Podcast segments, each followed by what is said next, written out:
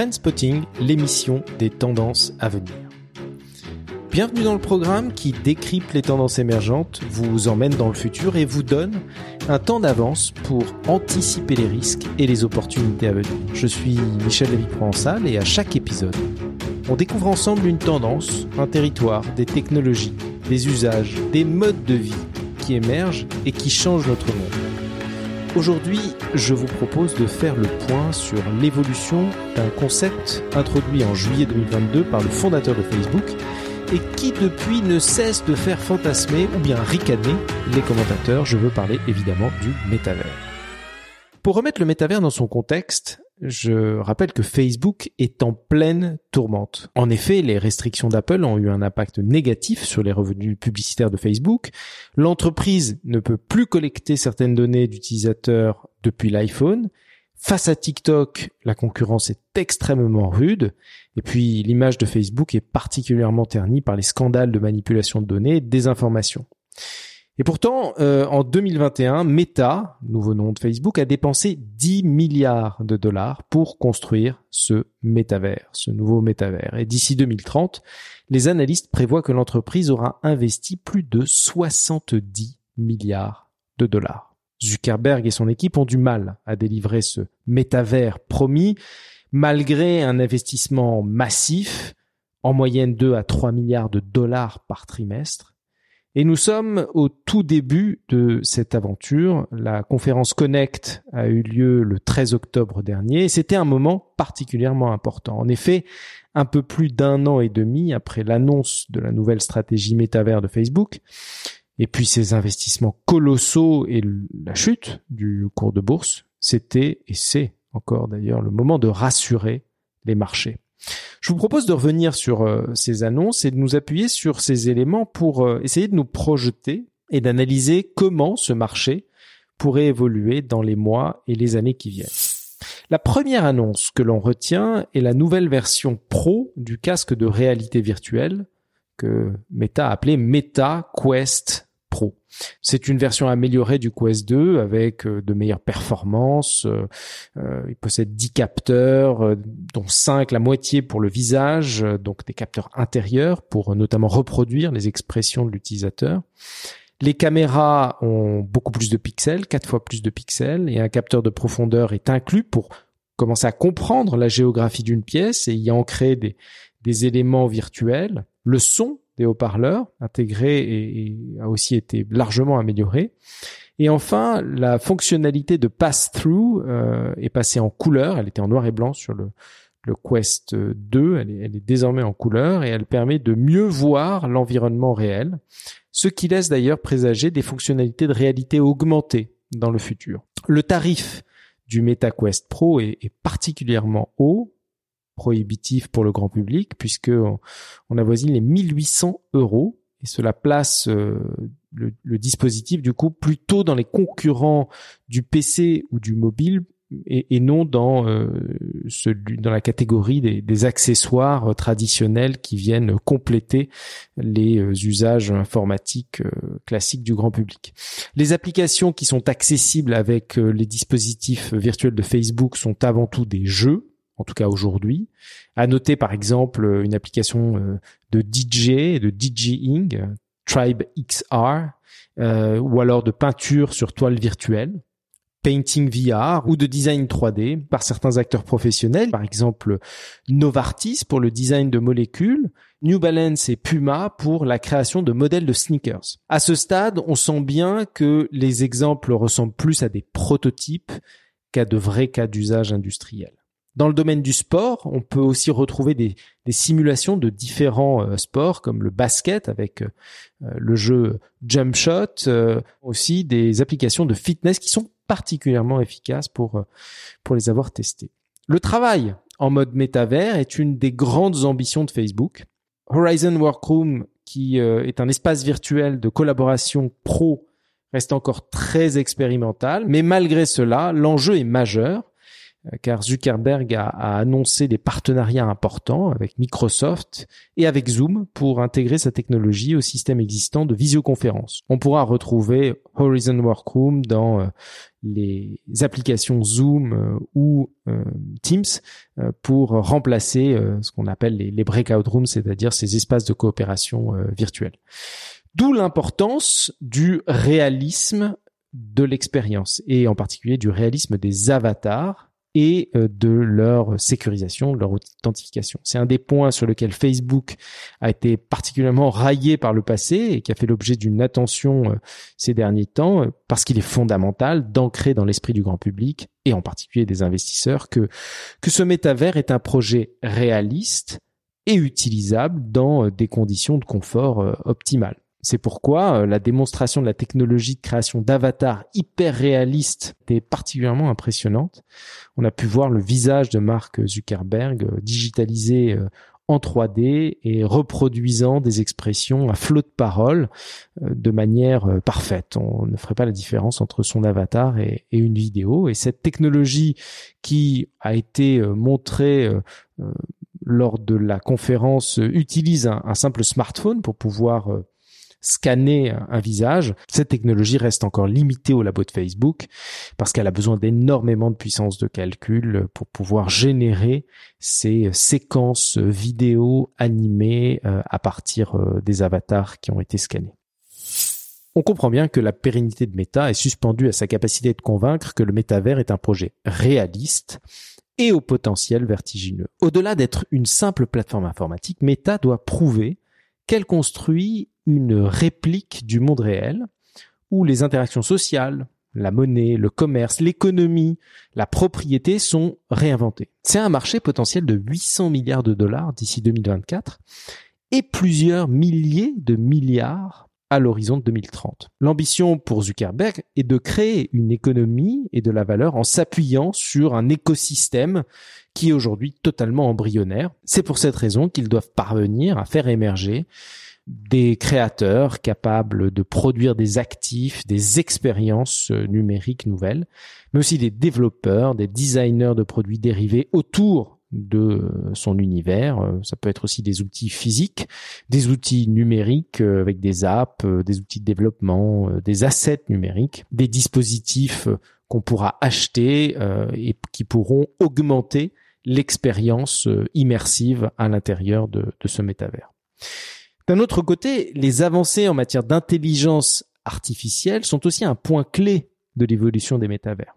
Pourquoi? Parce que l'IA, et en particulier l'IA générative, dont on a largement parlé euh, dans, dans ce podcast, est déjà capable de générer des univers virtuels en temps réel.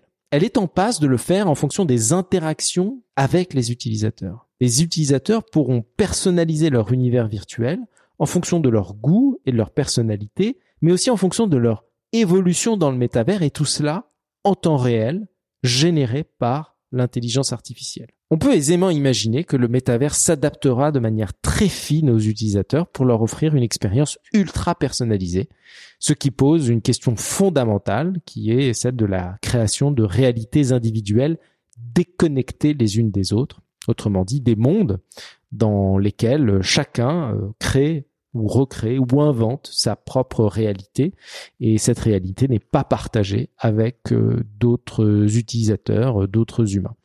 Cela pose évidemment des problèmes éthiques, euh, philosophiques majeurs, mais on, va y revenir. La plupart de ces métavers permettent aux consommateurs d'acquérir des objets, des objets virtuels, de, de protéger leurs actifs virtuels en leur donnant, par exemple, une preuve numérique de propriété. Cela peut être des parcelles de terrain virtuels, des, des objets virtuels, des œuvres d'art virtuelles. Ce sont des embryons d'actifs numériques qui formeront demain l'infrastructure de l'économie du métavers. Deux visions s'opposent en matière de gouvernance et d'ouverture de, de ces univers. On peut imaginer qu'un métavers soit, par exemple, détenu et gouverné par une entité unique, qui peut être privée ou publique, et que le système soit limité aux dispositifs appartenant à cette entité. C'est une vision centralisée et fermée du métavers. On peut aussi avoir une autre approche, une approche ouverte et décentralisée, Et c'est euh, d'ailleurs dans cette dernière approche euh, qu'il n'y a pas d'autorité unique qui régit le métavers, mais euh, la gouvernance est basée sur, par exemple, l'usage d'une blockchain. Ces métavers sont organisés en DAO, c'est-à-dire en organisation décentralisée autonome, et c'est une gouvernance qui est décentralisée comme un conseil ou un comité qui utilise la technologie de la blockchain et, des, et les contrats intelligents pour gouverner le métavers. Alors pour parler très concrètement, il y a plusieurs métavers qui euh, sont organisés de cette manière. Decentraland, par exemple, est un métavers organisé en DAO. C'est un environnement social virtuel qui est basé sur la blockchain. Il est utilisé pour construire, échanger, gagner de l'argent et explorer des mondes virtuels. The Sandbox également est un monde virtuel en 3D qui euh, est hébergé euh, sur euh, Ethereum. En tout cas, sa gouvernance utilise Ethereum et les gens peuvent interagir, construire des choses, gagner de l'argent dans The Sandbox. C'est aussi le cas d'un autre métavers qui est un peu moins connu, euh, qui s'appelle Blocktopia. C'est une structure virtuelle de 21 étages qui représente les 21 millions de bitcoins euh, disponibles sur le marché. Au-delà de cette dimension encore très expérimental de l'économie virtuelle des métavers et en particulier des métavers décentralisés, on peut s'interroger sur la manière dont les entreprises peuvent bénéficier de ces nouveaux univers pour créer de la valeur. Meta n'est pas un métavers décentralisé, c'est un métavers qui est centralisé, la gouvernance est, dirigée par, euh, par Facebook. En revanche, c'est un métavers qui se veut ouvert, autrement dit ouvert à un écosystème. Ce n'est évidemment pas le seul acteur à préparer ce nouvel espace économique, social, voire politique. Des marques comme Nvidia, Roblox, Sony, une myriade de startups américaines, européennes, coréennes investissent dans la fabrication de ces nouveaux espaces. Tencent, par exemple, est actionnaire à 40% de Epic Games, qui est l'éditeur de Fortnite. Alibaba a investi 800 millions de dollars dans Magic Leap. Baidu a investi dans une gamme de casques nommés Kiwu, qui sont des clones de Quest.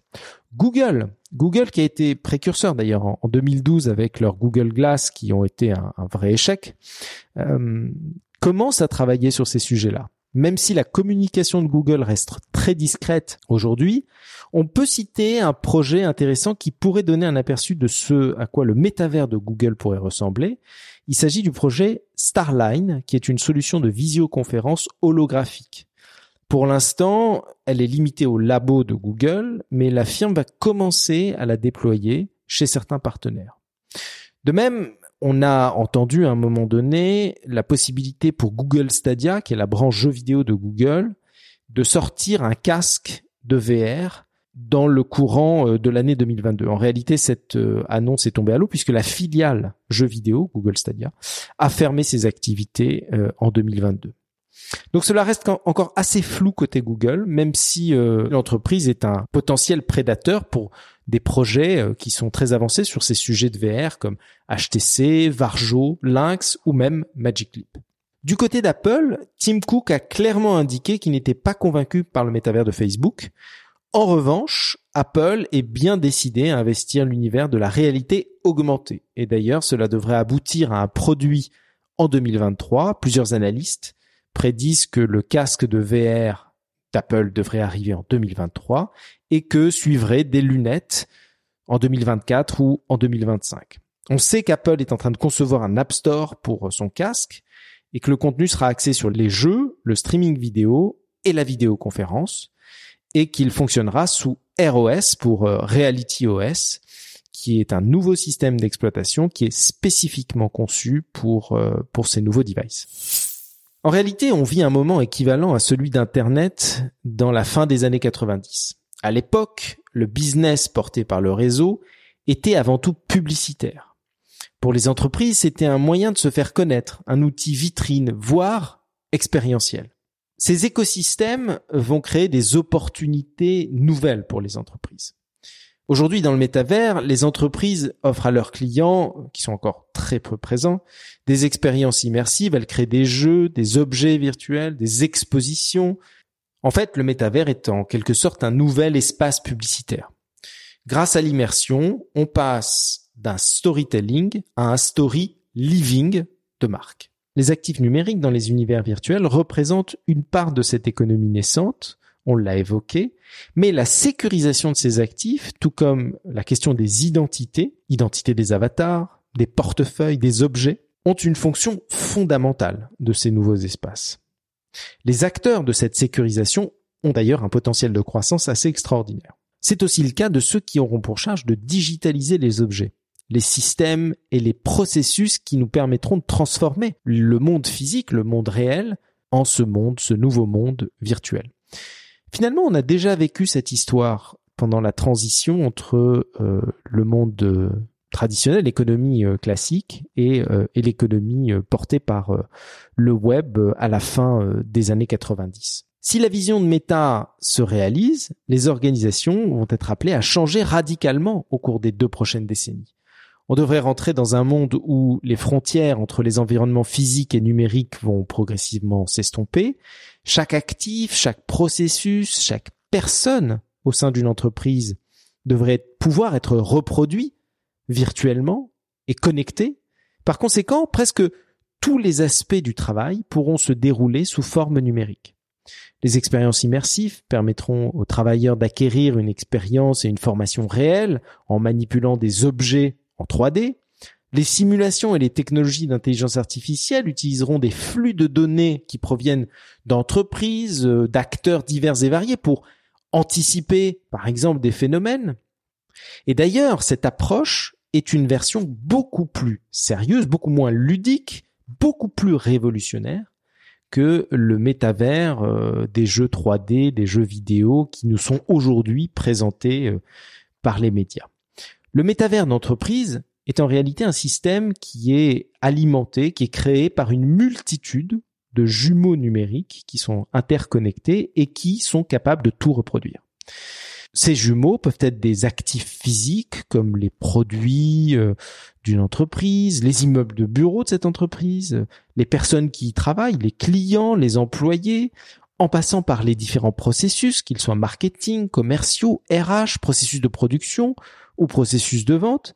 En fait, c'est comme si on recréait un double ou une multitude d'émulations de ces entreprises dans un univers virtuel pour pouvoir euh, projeter des scénarios, projeter des situations et voir comment l'entreprise peut réagir. D'ailleurs, les entreprises commencent dès aujourd'hui à construire ces jumeaux numériques. Dans le monde des télécommunications, dans le monde de la santé, dans le monde de l'industrie, c'est une réalité.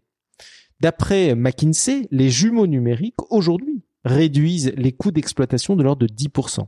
Ils permettent d'optimiser les processus, d'identifier des points de défaillance, de lancer automatiquement des interventions de maintenance. Sauf qu'au cours des dix prochaines années, l'IA d'une part et les métavers d'autre part constitueront les briques fondamentales de l'entreprise et ce dans tous les secteurs. Pour aller plus loin, je vous invite à lire un livre, The Age of M de Robin Hanson, qui dessine l'émergence d'une société où les interactions entre des émulations complètent dans un premier temps, puis remplacent dans un second temps progressivement les interactions humaines. Une émulation, pour Robin Hanson, est la modélisation d'un cerveau humain, une sorte de jumeau numérique cérébral qui enregistre les caractéristiques et les connexions des cellules et constitue la construction d'un modèle informatique. Pour lui, une émulation suffisamment performante présente un comportement très proche de celui d'un humain, et en l'occurrence de l'humain original qui a permis la création de cette émulation. Entre roman de science-fiction et essai philosophique, ce livre pour moi est un monument et je vous invite vraiment à le lire.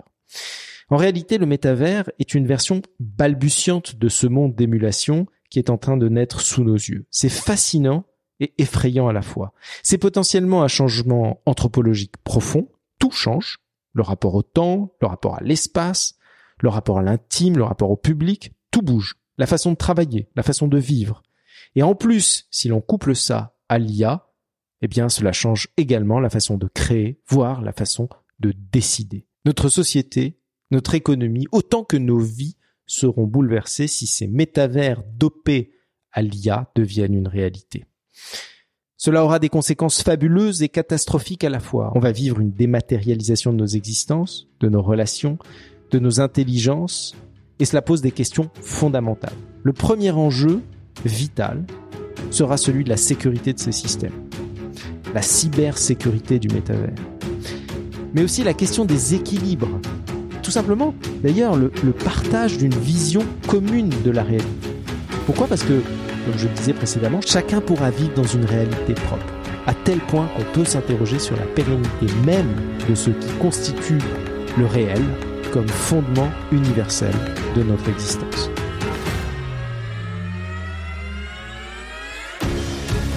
C'était Trendspotting. Pour retrouver les références utilisées dans l'émission, consultez la description de cet épisode. Enfin, si vous avez aimé cet épisode, n'hésitez pas à mettre des étoiles. Contactez-moi en ligne sur Twitter ou par email à michel@brightness.fr. Je serai ravi d'échanger avec vous. À très bientôt.